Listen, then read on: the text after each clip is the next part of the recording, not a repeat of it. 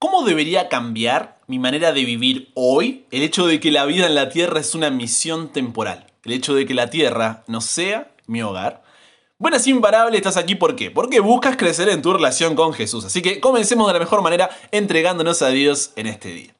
Padre, gracias por un nuevo día. Que hoy podamos aprender que somos llamados a representar el reino de los cielos, a representar al Rey de Reyes y Señor de Señores. Guíanos en el tema, por favor. En el nombre de Jesús oramos. Amén. Un antiguo relato cuenta de un misionero que al jubilarse volvía a su casa en el mismo barco en que viajaba el presidente de la nación. El griterío de la gente, una banda militar, una alfombra roja, pancartas y los medios de comunicación le dieron la bienvenida al presidente. Mientras que el misionero, bueno, desembarcaba sin que nadie lo note. Sintiendo lástima de sí mismo y con resentimiento, comenzó a quejarse con Dios. Le dijo a Dios, ¿por qué a mí nadie me recuerda, nadie me aplaude, nadie me recibe?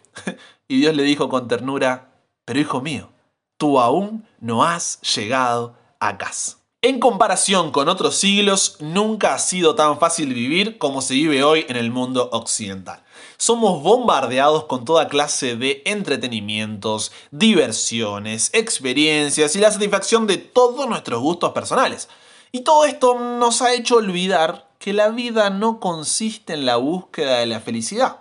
Te repito, la vida no consiste en la búsqueda de la felicidad. Entonces, si todavía no hemos llegado a casa, y la vida no consiste en la búsqueda de la felicidad, ¿cómo debo vivir? En Deuteronomio 4, 5 al 9, Dios le responde esta pregunta a la generación que está a punto de entrar a la tierra prometida.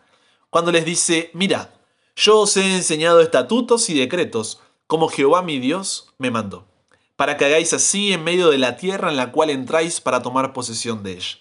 Guardadlo pues y ponedlos por obra porque esta es vuestra sabiduría y vuestra inteligencia ante los ojos de los pueblos, los cuales oirán todos estos estatutos y dirán, ciertamente pueblo sabio y entendido, nación grande es esta. Porque ¿qué nación grande hay que tenga dioses tan cercanos a ellos, como lo está Jehová nuestro Dios en todo cuanto le pedimos? ¿Y qué nación grande hay que tenga estatutos y juicios justos, como es toda esta ley que yo pongo hoy delante de vosotros? Por tanto, guárdate y guarda tu alma con diligencia, para que no te olvides de las cosas que tus ojos han visto, ni se aparten de tu corazón todos los días de tu vida. Antes bien, las enseñarás a tus hijos y a los hijos de tus hijos. Dios quiere que el pueblo se dé cuenta de que ha sido llamado y elegido por una razón especial. Son una gran nación, tal como Dios le había dicho a Abraham, haré de ti una nación grande y te bendeciré y engrandeceré tu nombre y serás bendición. Pero el propósito de hacerlos grandes era que pudieran ser bendición para todas las familias de la tierra. Porque porque iban a representar al Dios que creó el universo, el Señor del cielo y de la tierra, mientras los paganos adoraban rocas, piedras, madera y demonios. Qué gran diferencia.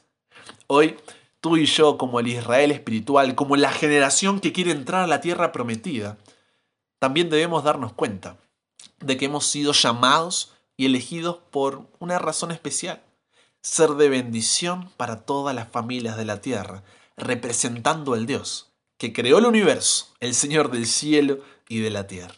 Por eso si vamos a 2 de Corintios 5:20, Dios nos dice que somos embajadores de Cristo. ¿Qué es un embajador? Un embajador es el representante de una nación delante de otra. Entonces cuando Dios nos dice que debemos vivir como embajadores de Cristo, ¿qué es lo que está diciendo? Que somos llamados a representar el reino de Dios. Te pregunto, ¿está siendo este el propósito de tu vida? Dios hoy te dice, para hacer un buen uso de tu vida, nunca debes olvidar que comparada con la eternidad, esta vida es extremadamente breve y la tierra es tan solo una residencia temporal no vas a estar aquí por mucho tiempo, así que no te apegues demasiado. El problema es que no entendimos eso.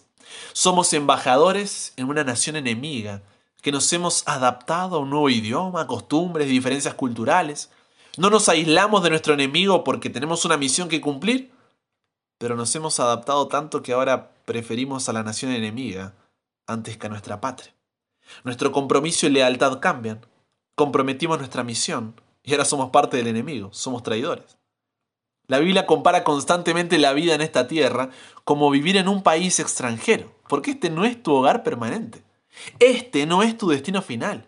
Estás de paso aquí, todavía no llegaste a casa. La vida no consiste en la búsqueda de la felicidad. Por eso la Biblia se la pasa usando términos como extranjero, peregrino, advenedizo, extraño, visitante y viajero, para poder describir nuestro corto paso en la tierra que el salmista definió como un suspiro.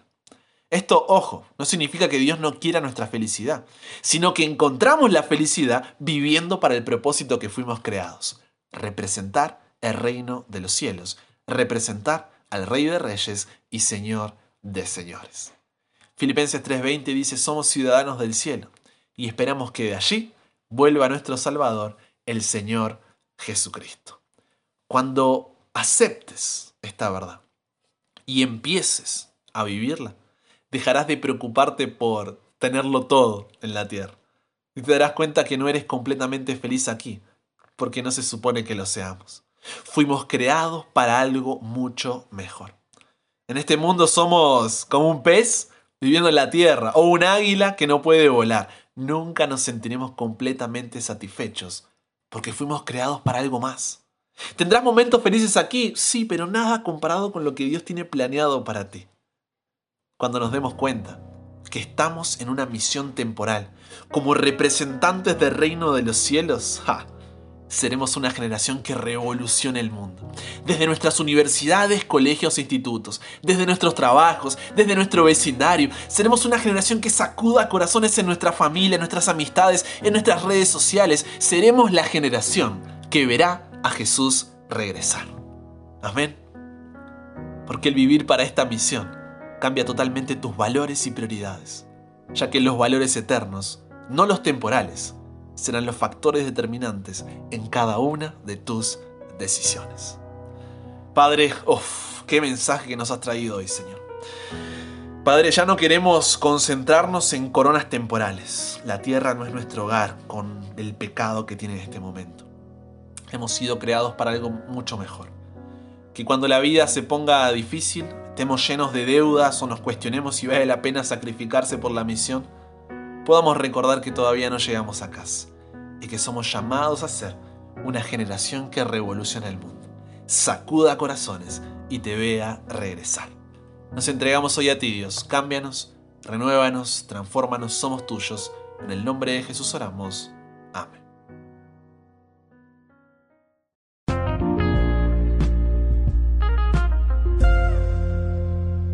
¿Te quedó alguna duda, pregunta, consulta? ¿Quieres dejar un testimonio, un agradecimiento? Puedes escribirme en Instagram, búscame como arroba chalabrian y estaré allí a tu disposición. Si todavía no me sigues, este es el momento de hacerlo y te espero cada día, de lunes a viernes, sin falta, ¿eh? como siempre con un nuevo episodio bien tempranito aquí en WhatsApp para que nunca pares de aprender y nunca pares de crecer. ¿Por qué? Porque hasta el cielo no paramos.